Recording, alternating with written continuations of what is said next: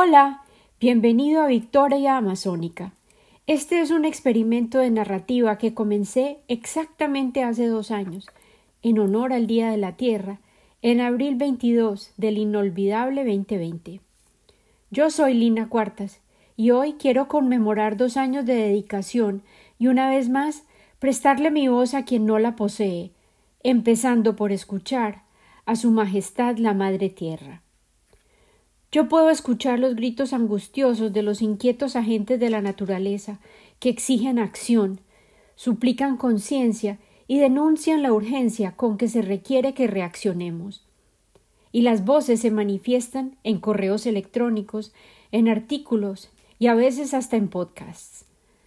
Como introducción, te comparto esta solicitud que recibí esta semana de la Rainforest Foundation US, la Fundación para la Protección de la Selva, una organización a la que apoyo anualmente.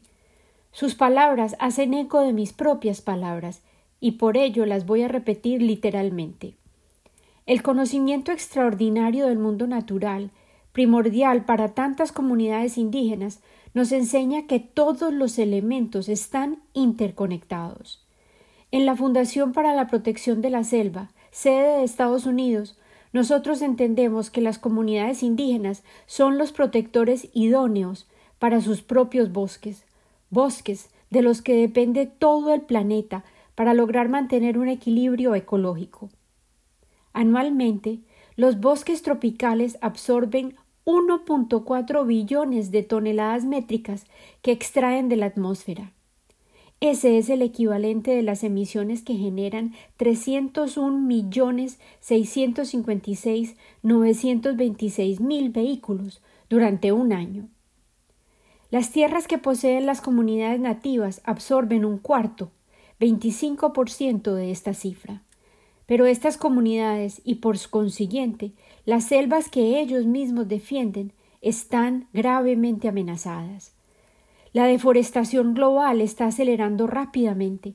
Más de ochenta mil millas cuadradas de selva se destruyen tan solo para producir carne. El 80% de estas pérdidas se generan en la selva amazónica, el ecosistema más diverso de toda la Tierra. Allí donde vemos árboles enormes, nunca los cortamos, porque ancestralmente, espiritualmente, nosotros creemos que ellos son parte de nuestra madre. Estas palabras son de Maximiliano Ferrer, el cacique Guna de Panamá.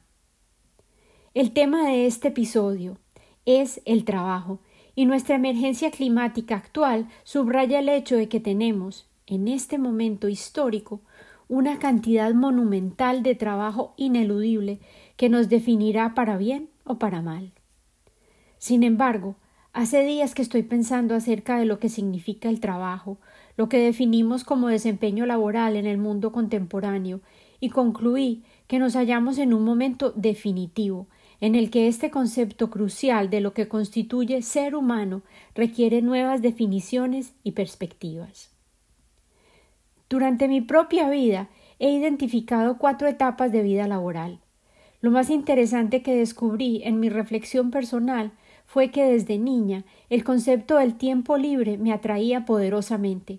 La posibilidad de dedicar el tiempo a voluntad, en intereses y pasiones, y mis padres modelaban ese comportamiento específicamente.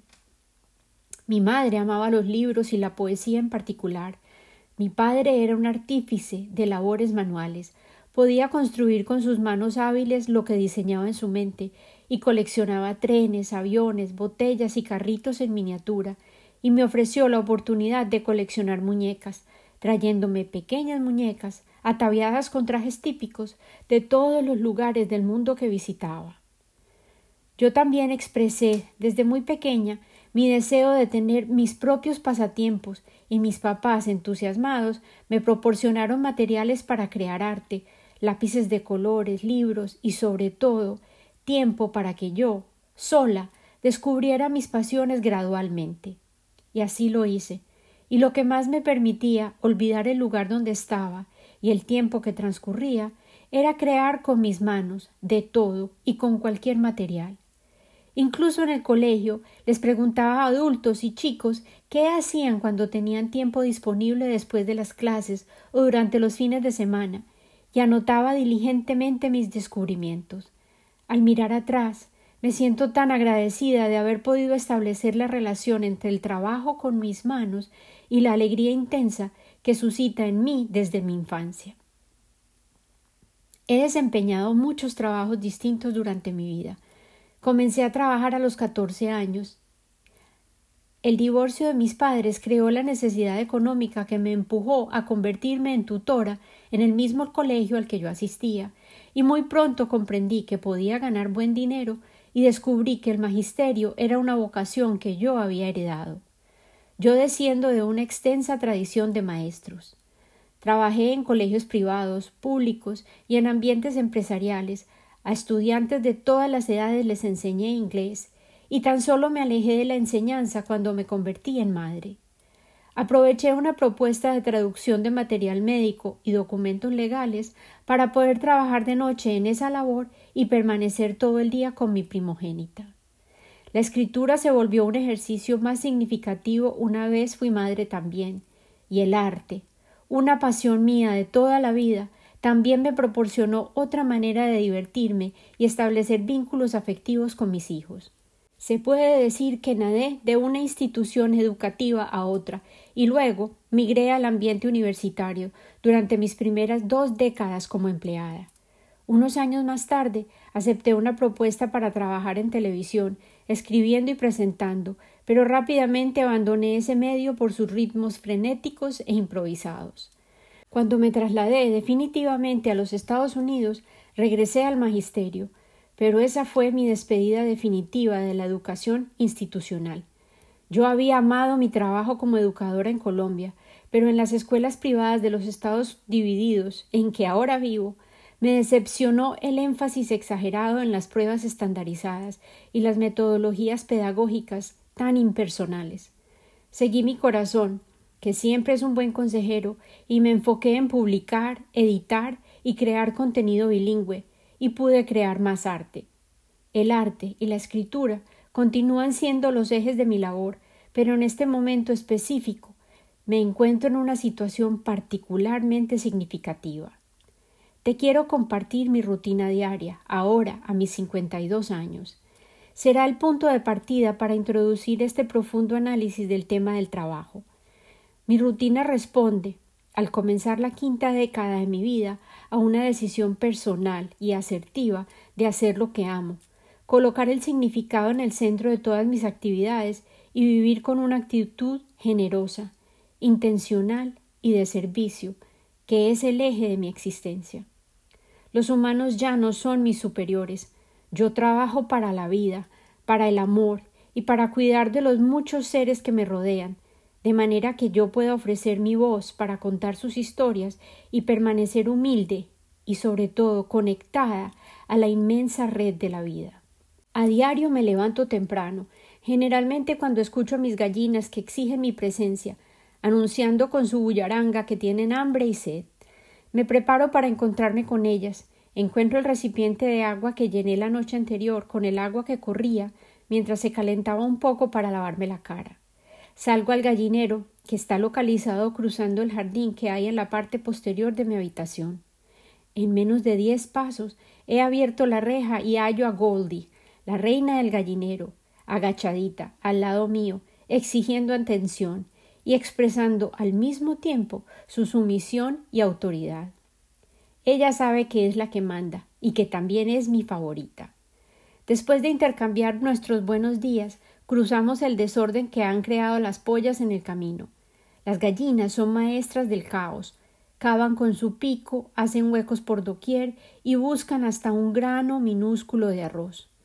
En el gallinero abro la caneca metálica en que guardo el comedero todas las noches, lo lleno de cuido que guardo en otra caneca para disuadir a los visitantes nocturnos, especialmente las ratas. Las gallinas saben que les repartiré gusanos secos y semillas, de manera que me rodean, y la más joven de todas siempre se monta en la caneca. Nunca se da por vencida, está convencida de que desde esa posición privilegiada va a obtener más golosinas.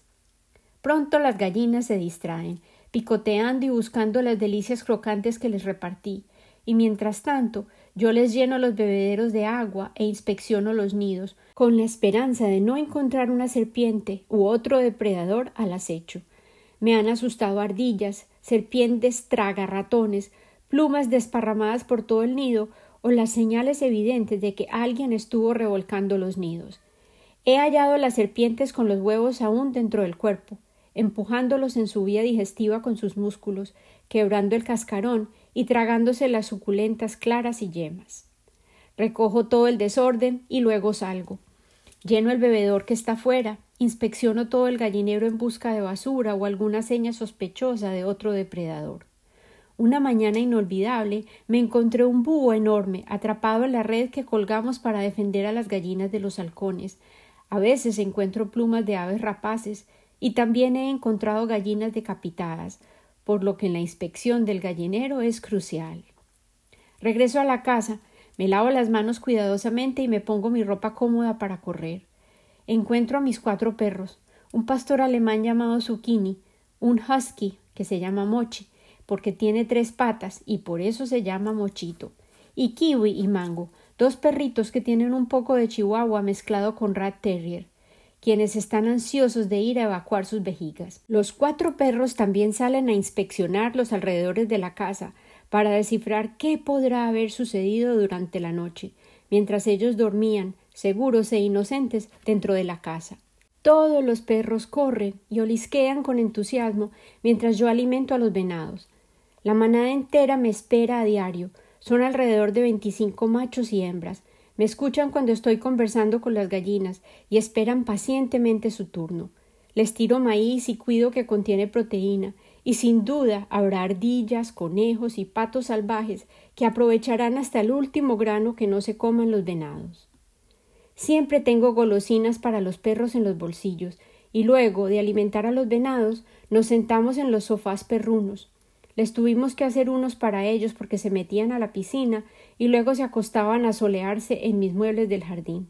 Recompenso su paciencia con las golosinas y les agradezco la eficiente marcada del territorio con orina y desechos.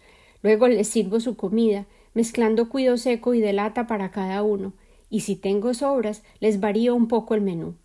Luego, al fin, me preparo mi propio desayuno. Mi favorito es pancakes con nueces y mi café con leche que no puede faltar. Después de comer, sigo alimentando más criaturas. Limpio y lleno los bebederos de los colibríes, les refresco el agua a las fuentes para los pájaros y les lleno sus comederos. Los perros me acompañan y visitamos a Clarisa, la tortuga. La rescató el novio de mi hija del centro de San Antonio. Él la vio herida en una calle congestionada. Parecía que la habían atropellado. La trajo a casa y ella resultó ser fuerte y resiliente. Comió con devoción, recibió baños de sol y agua limpia, y ya lleva dos años en nuestra casa. Vive en su propio invernadero, que comparte con las plantas de la huerta de mi marido. Al vivir rodeada de tantas criaturas que dependen de mi cuidado, alimentación y cariño, He llegado a comprender que después de ser maestra durante la mayor parte de mi vida, me he convertido en un estudiante, y la naturaleza es mi gran maestra. He establecido una rutina durante la cual mis días están llenos de sentido, actividad y alegría. Me siento conectada con todos los seres vivos que me rodean y que comparten este bosque con nosotros. Después de la ronda alimenticia, ato una traíla alrededor de mi cintura y Zucchini y Mochi se convierten en mis perros líderes. Ellos corren uno al lado del otro, mientras yo corro detrás y amarro a los dos perritos pequeños en lazos retráctiles. Todos han corrido conmigo desde que eran cachorros, y los pequeños están de cumpleaños número seis en este Día de la Tierra, abril 22 del año 2022. Corremos por el vecindario, deleitándonos del panorama, y del hecho extraordinario de que estamos compartiendo el gozo del movimiento y nos hemos convertido en un equipo muy bien sincronizado, altamente funcional. Cuando llegamos a casa visitamos el estanque, donde les damos alimento a los koi y los peces que han llegado, tal vez como huevos, en las patas de las muchas aves que beben agua en el estanque. Nos sentamos un rato. Miramos brincar a los peces, devorando el cuido que les echamos, y hasta los pequeños guppies se encargan de que el alimento multicolor de ellos desaparezca en minutos.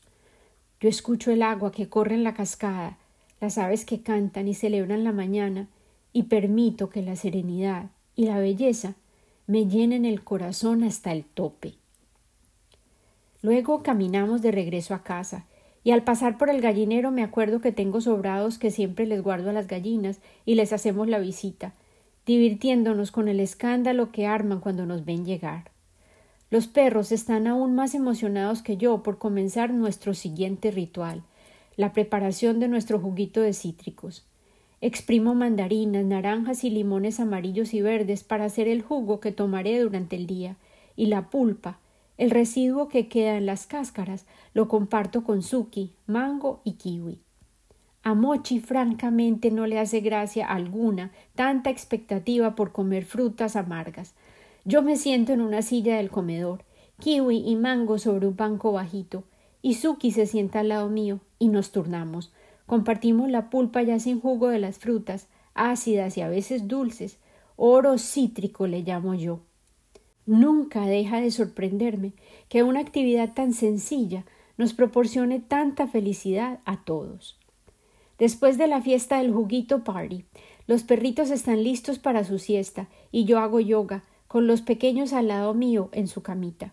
Ellos descansan y custodian mis flexiones, sentadillas y contorsiones, seguros y contentos de poder compartir este espacio y nuestras rutinas diarias durante cuales todos nos relajamos, nos conectamos y nos preparamos para lo que nos tenga reservado el día. Después trabajo unas dos horas y mis labores pueden ser desde trabajo en las tareas domésticas hasta escribir, estudiar o grabar, según lo que esté agendado ese día. Luego comienza el frenesí del almuerzo, y al concluir esa etapa trabajo otras tres horas y a las cinco es la hora del cafecito, los perritos esperan su propia golosina a esa hora, que puede ser un suplemento para las articulaciones o un huesito para la salud dental. Y Suki comienza a mostrarme su pelota, para que yo recuerde que me ha esperado con paciencia toda la tarde y aún no hemos jugado con la pelota. Corremos por todo el bosque. Los perritos pequeños se van a visitar a mi vecina, quien los bien viene feliz, porque le espantan las ardillas y los halcones que acechan a sus propias gallinas.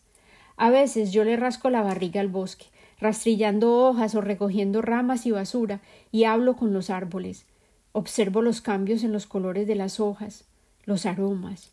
Busco las señales para tratar de adivinar quién estuvo activo en el bosque. Hay tantas madrigueras y nidos escondidos, en el suelo, y más aún, en las copas de los árboles. Y siempre, escucho.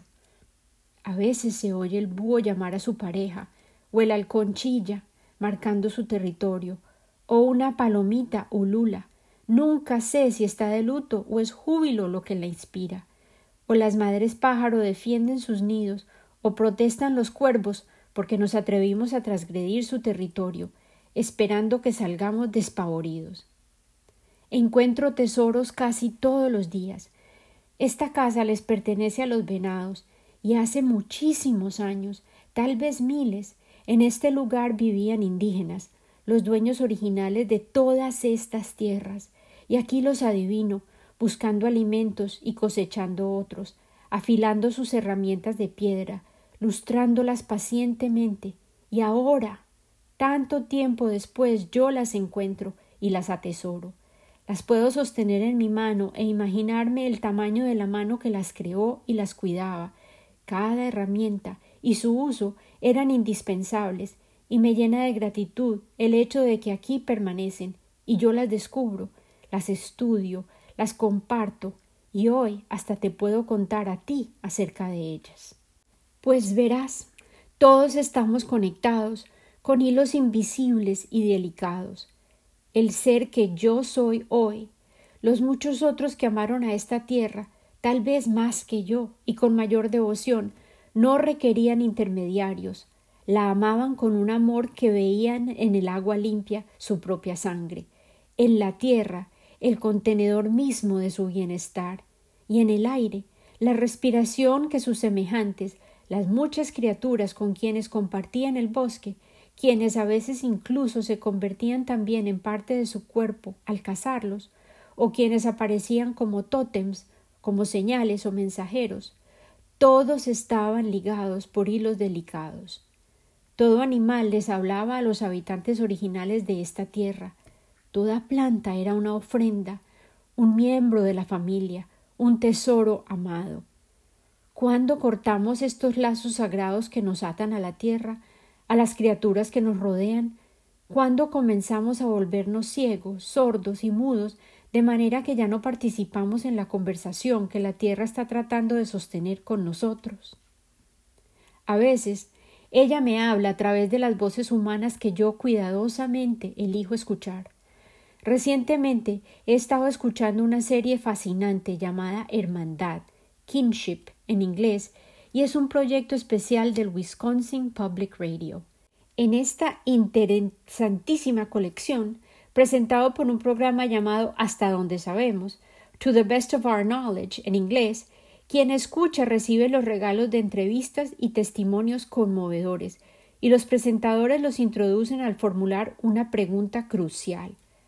Cuando piensas en tus vecinos, ¿incluyes las relaciones que no son humanas en tu vida? Su apasionante mezcla de invitados y reportajes me han llenado la mente con nuevas ideas, me han llenado el corazón de asombro, y han confirmado mi convicción sólida de que cada uno de nosotros es tan solo un miembro de un tapiz de vida enorme que convive sobre la tierra. Y por tanto, ahora formulo mi propia pregunta. ¿Cómo podemos nosotros, el ser humano contemporáneo, redefinir el trabajo de manera que restauremos los daños inconmensurables que le hemos ocasionado a nuestro hogar planetario y tal vez hagamos un giro que nos permita convivir con nuestros hermanos terrícolas no humanos. Decidí compartir mi rutina diaria contigo después de leer varios artículos sobre el trabajo en estos días posteriores a la pandemia. Algunos describían el trabajo como un contrato social que define las relaciones humanas.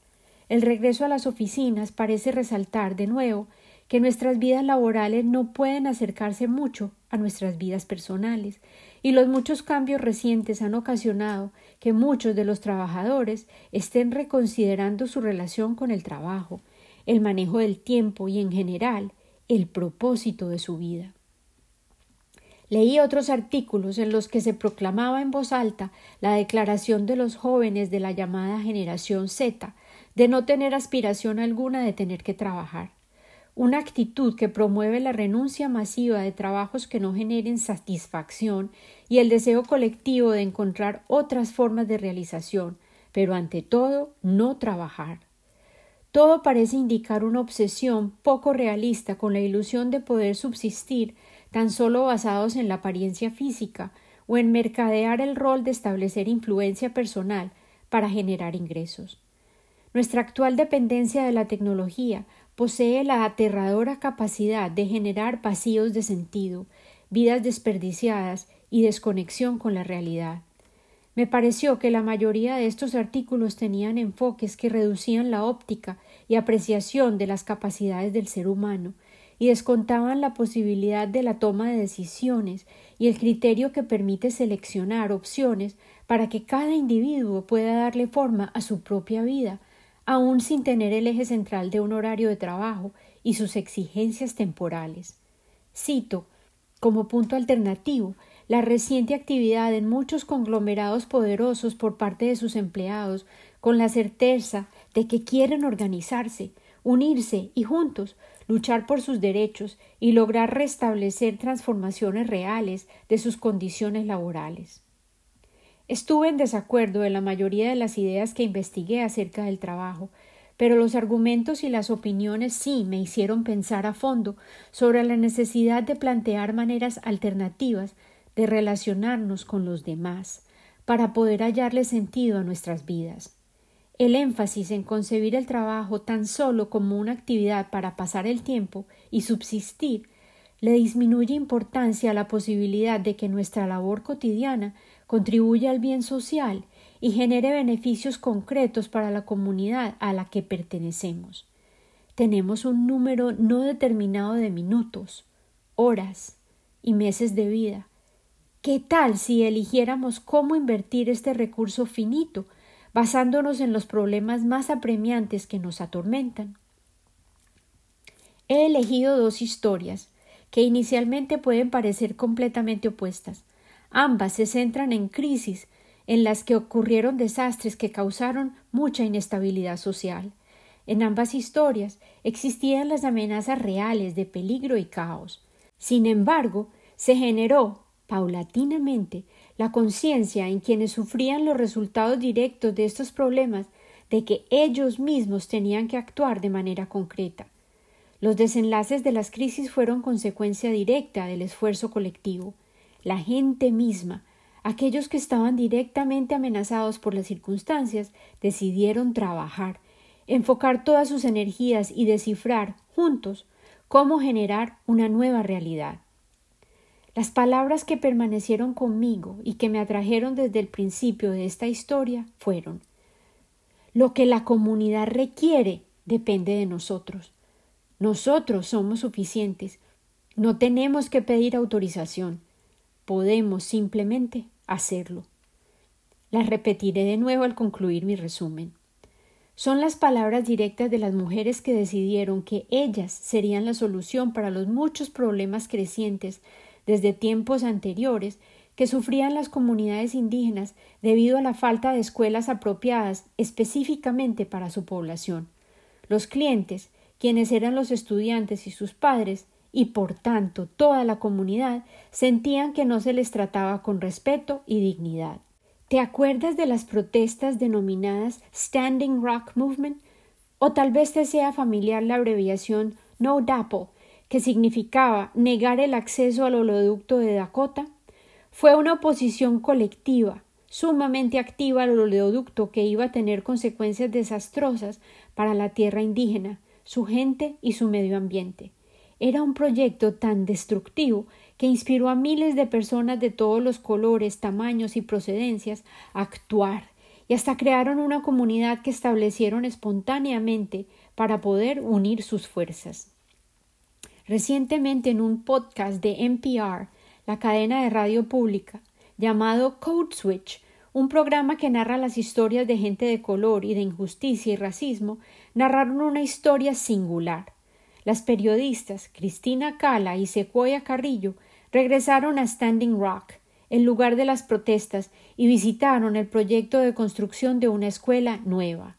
Allí hablaron con Precious Traversy, Matthew White Mountain, Alana Leo, Aleina Eagle Shield, Lonnie White Mountain y con Kimila Locke. Locke mencionó en concreto el término WAUSPE, que describe un estado mental en el que se aprende y se expande el ser, pero no se traduce como educación. Ese es el tipo de instrucción que quieren ofrecer en Ni Wichoni, la nueva escuela, llamada los defensores del agua. El establecimiento educativo incluye dos salas de tierra con el diseño original de los indígenas y aún más importante, son ellos mismos quienes están construyendo la escuela. Incluso los niños participan, con el objetivo de establecer la educación que ellos nunca han recibido por parte del Estado. La palabra para niños en la cota es huacañeja y se traduce como seres sagrados. Varias educadoras con mucha experiencia, padres y activistas de la comunidad han diseñado el proyecto, han propuesto sus ideas invitaron a la comunidad a participar y están creando el currículo y con sus propias manos están construyendo los espacios para crear un nuevo futuro. Es un lugar lleno de visión, inspiración y orgullo cultural renovado, y yo tengo la esperanza de que se adopte, se adapte e inspire iniciativas similares en otros estados. Fueron las palabras de las mujeres las que constituyeron las semillas que generaron el cambio. Estas palabras, las repito, lo que la comunidad requiere depende de nosotros. Nosotros somos suficientes, los niños. No tenemos que pedir autorización. Todos nosotros podemos simplemente hacerlo, juntos, unidos por un propósito. Espero que te interese escuchar todo el episodio de Code Switch para que te enteres de todos los detalles. Pondré el link en la página de Victoria Amazónica Podcast en Facebook. Es un testimonio de que el trabajo concreto, guiado por ideas claras, puede generar cambios radicales. Encontré otra historia melliza que está sucediendo precisamente en el Amazonas, tan solo el jueves por la mañana, abril 21, cuando ya me disponía a grabar este episodio. La Madre Tierra, de nuevo, sentí que me estaba subrayando que sí, de hecho, estas son las historias y los mensajes que ella quiere que se compartan en honor a su día. Este artículo extraordinario aparece en la última edición de Scientific American y la escritura es poderosa y conmovedora. La autora es Carolina Schneider Comanduli, antropóloga, y lo realizó en colaboración con la asociación Apuitza. La autora combina narrativa personal con sabiduría profunda, reverencia por el Amazonas y su gente, y nos invita a todos a ser parte de una nueva visión. Si buscas el artículo en las redes, tiene fotografías preciosas de André Dib que ilustran la belleza del Amazonas. También incluye el enlace en la página de Facebook de Victoria Amazónica. Carolina Schneider, y por medio de ella la Madre Tierra y yo, unimos nuestras voces para llamarnos a todos a concentrar nuestro trabajo en respuesta a los desórdenes ecológicos que nos están afectando a todos, seres humanos y no humanos. El artículo se titula Diseñando para la vida, una comunidad en el Amazonas le muestra al mundo cómo vivir con y no a costa de la naturaleza. La historia comienza con una premonición, una jornada a lo más profundo de la amada selva de la comunidad y la acumulación de amenazas crecientes que los Ashaninka habían logrado evitar durante décadas, las invasiones por parte de los leñadores, mineros y el hombre occidental, ciego de codicia, que insistía en querer destrozar sus tierras para obtener riqueza. La comunidad resistió con sus propios cuerpos, concertaron maniobras de oposición y generaron atención en los medios masivos para obtener apoyo. Sus tierras están localizadas en el Bajo Amazonas, entre Brasil y Perú. Es una zona rica en biodiversidad y desafortunadamente en recursos, y ha sido el objetivo de los colonizadores por siglos. Sin embargo, los Apuitzca han logrado ser autosuficientes y han conservado su cultura. Nosotros vivimos en el Amazonas, dijo el jefe de los Apiutza, Antonio Pillaco, en julio del año pasado. Si no la cuidamos, va a desaparecer. Tenemos el derecho de proteger esta tierra y prevenir su invasión y destrucción por parte de personas que no pertenecen en este sitio. A los Apuitza los atacaron unos leñadores y la destrucción de los invasores fue documentada y denunciada por ellos mismos. Los esfuerzos agresivos de los explotadores persisten, pero los Apuitza han restaurado su bosque, han hecho de su territorio un reino compacto y continúan solidificando su presencia y comunidad. Sus diseños para la vida se basan en visiones chamánicas y se nutren de las interacciones que tienen con el mundo exterior, pero su bienestar depende de la salud de la biodiversidad en pleno del Amazonas. El artículo detalla su conocimiento íntimo de las plantas, especialmente la ayahuasca, los animales y sus reacciones pragmáticas frente a las amenazas de su modelo de existencia, las que la autora describe como una extensión de la teoría del diseño a las áreas políticas y sociales. La autora afirma al reaccionar como arquitectos de su futuro y no como víctimas pasivas de las circunstancias, los Apuitza están viviendo un concepto descrito por el investigador del desarrollo Arturo Escobar en su libro Diseños para el Pluriverso. Escobar describe el diseño social como un instrumento a través del cual las comunidades tradicionales e indígenas pueden generar soluciones innovadoras para los desafíos contemporáneos. Desde su punto de vista, los momentos de descomposición social en los que, y aquí cito textualmente, los modos convencionales de ser y estar en el mundo se ven interrumpidos, son importantes para que nuevas maneras de vivir puedan surgir. Yo, y aquí hablo como Lina Cuartas, tan solo un ser humano en este conmocionado año 2022, creo que existe valor en ese modo de pensar y reaccionar para la humanidad entera. El artículo entero proporciona ideas valiosas y la autora comparte sus experiencias personales con la tribu. Después de obtener su confianza, le permitieron vivir y trabajar entre ellos durante dos años y medio. He aquí una selección de palabras del líder de la comunidad.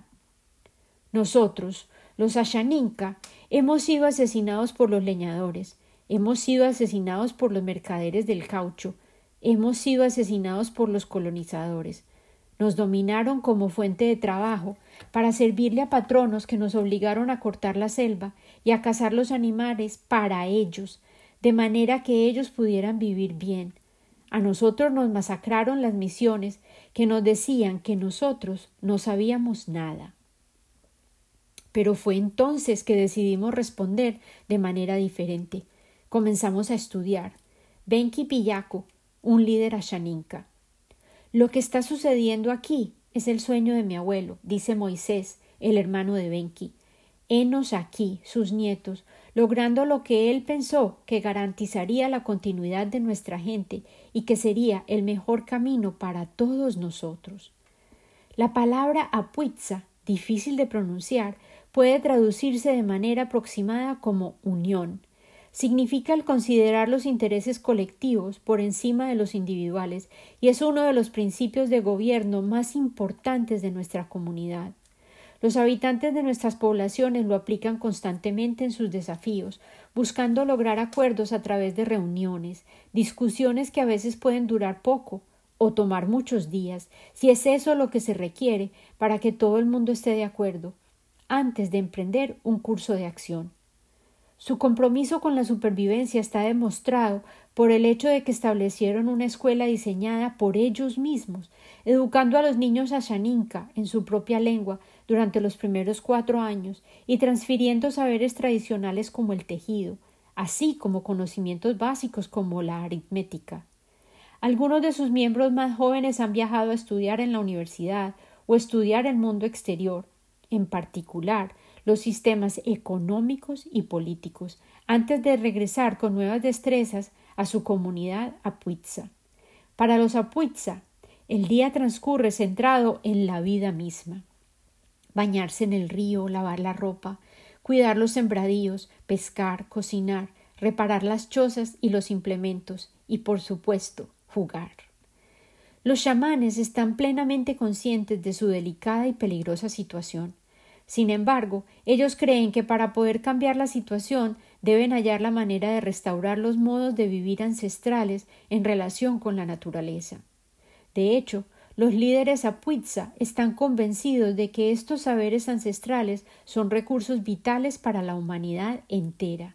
Benki dice No es suficiente trabajar tan solo en nuestra tierra, porque nuestra tierra es tan solo un pedazo pequeño de este mundo grande que está siendo destruido.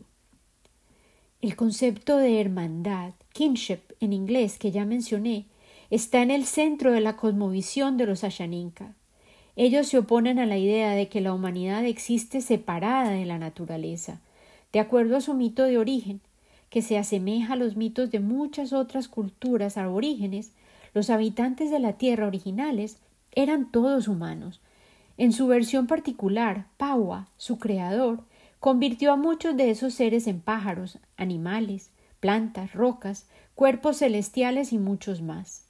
A pesar de ser diferentes en cuanto a forma, muchos de estos seres conservaron su humanidad y son parientes, todos, de los Ashaninka. Muchas otras tradiciones indígenas también argumentan que las plantas, los árboles, los animales, las aves, las montañas, las cascadas y los ríos, entre muchos otros, pueden hablar, sentir, pensar y están ligados a todos los otros seres en relaciones de reciprocidad. La relación con las plantas sagradas, específicamente los alucinógenos, a los que Schultes cariñosamente llamaba las lianas de los dioses, tienen la propiedad de ser revelatorias y poseen la capacidad de responder a sus preguntas, tienen las soluciones para todos sus problemas según los Ashaninka. El conocimiento acerca de las interacciones de las plantas distintas que combinan para aumentar las propiedades de los componentes individuales es tan sofisticado y detallado que los etnobotánicos y científicos insisten que las pruebas de azar, de ensayo y error no pueden haber proporcionado estos saberes. Cuando se les interroga al respecto, una y otra vez en diferentes comunidades, los chamanes y curanderos responden que las plantas mismas y los dioses con quienes interactúan en sus jornadas de visión proporcionan las instrucciones y ellos simplemente las aplican y luego se las enseñan a sus aprendices. Esta transferencia de conocimiento de generación a generación es fundamental para que estas culturas puedan subsistir. Los rituales chamánicos también les otorgan cohesión a las comunidades. Los trances disuelven la ilusión de la separación y fortalecen la empatía y la conexión entre los individuos y con respecto a las otras criaturas y su medio ambiente amado. Sin embargo, sus visiones sobrenaturales no disminuyen la claridad con que interpretan la realidad. Benki enfatizó Soñar es esencial, pero no es suficiente. También es esencial planear, pensar conscientemente y con racionalidad, actuar en el presente. Cuando un chamán reporta haber tenido una visión significativa, la comunidad discute sus posibles implicaciones y desarrolla un plan de acción. Carolina Schneider subraya que después de que Benki tuvo un sueño acerca de un centro para diseminar la filosofía de las comunidades de la selva, un lugar que tendría sus raíces firmemente establecidas en los saberes ancestrales, pero que se dirigiría directamente al mundo, con un mensaje de la necesidad de cuidar a todas las criaturas, los Apuitza lo ejecutaron, fundando el centro Yorenka Atame, conocimiento de la selva, en el año 2007. La autora concluye su artículo con un resumen del mensaje que los Apuitza tienen para la humanidad. Ellos tienen la esperanza de que nosotros abramos nuestros ojos también, de poder hacernos reaccionar con su mensaje de unidad y la interrelación que existe entre todos los seres. Ellos creen que una conciencia espiritual de la unidad de todas las criaturas nos puede ayudar a resolver la crisis de nuestra época, caracterizada por crisis ecológicas y sociales, un espacio temporal al que de manera recurrente se le denomina el antropoceno. Los Apuitza proponen que, en lugar del crecimiento económico permanente y las industrias extractivas, establezcamos un sistema social y económico en el que la colaboración sea prioridad, por encima de la competencia, y dentro del cual cada ser humano tiene un lugar y es importante para el equilibrio de la totalidad. Al proponer que cuidemos de los seres humanos y los no humanos y que cultivemos la diversidad por medio de actividades que protegen, restauran y enriquecen la vida, ellos nos están otorgando un camino para lograr salir vivos del antropoceno. Este mensaje viene directamente de la Tierra. Es una solicitud para la humanidad que comprendamos que somos seres transitorios sobre este planeta y no podemos tan solo pensar en nuestro bienestar individual. Estas son las palabras de Benki en un intento de llegarle al mundo en el año 2017. Tenemos que mirar hacia las generaciones futuras y lo que les dejaremos como legado. Nosotros tenemos que pensar en nuestros hijos y en la tierra. No podemos dejar la tierra desolada y envenenada, como está sucediendo ahora. Hoy podemos ver los desastres que ya están ocurriendo las personas que están emigrando de sus países para buscar agua para beber y comida para sobrevivir. Vemos una guerra desatada por la riqueza y pronto veremos guerras por el agua y la comida. Él concluye con una súplica y un desafío. ¿Esperaremos o cambiaremos la historia? Únete a nosotros. Yo quiero unirme a ellos y comenzaré por compartir el extraordinario artículo que escribió Carolina Schneider Comanduli, porque el mensaje de los Apuitza es un mensaje que hoy todos debemos escuchar, porque proclama el espíritu y proporciona un ejemplo concreto de las palabras que quería compartir hoy. Las palabras del profeta acerca del trabajo también hacen eco de estas mismas intenciones. Acerca del trabajo, él dijo Tú trabajas para poder acompasarte con la tierra y con su espíritu, porque permanecer de brazos caídos es convertirse en un extraño a las estaciones, y retirarse de la procesión de la vida, que marcha majestuosa y en su misión orgullosa hacia el infinito. Cuando trabajas, eres la flauta a través de la cual se convierte el susurro de las horas en música. ¿Cuál de ustedes preferiría ser una rama muda e inerte cuando todo lo demás canta en armonía conjunta? Y aquí, en realidad, habla acerca del meollo del asunto. Siempre te han dicho que el trabajo es una maldición y la labor un castigo. Pero yo te digo que cuando trabajas, tú estás realizando una parte del sueño más lejano de la tierra, que te fue asignada desde que ese sueño nació. Y al mantenerte ocupado, estás, en realidad, amando la vida. Y amar la vida a través del trabajo te permite establecer intimidad con el secreto más recóndito de la vida. Él habla con cariño acerca del trabajo de los tejedores, de aquellos que persiguen el conocimiento intelectual, de quienes construyen casas, de los agricultores, los artistas, de la naturaleza misma, de quien canta, y luego concluye. El trabajo es el amor hecho visible. Yo te invito a que te nos unas, tal como proponen los Apuitza, para que trabajemos con alegría, humildemente, pero con claridad de propósito, para restaurar el daño que le hemos hecho a nuestro planeta y que podamos, a través de nuestra labor diaria, honrar a los seres humanos y no humanos que compartimos la tierra. Con amor y gratitud, siempre, Lina.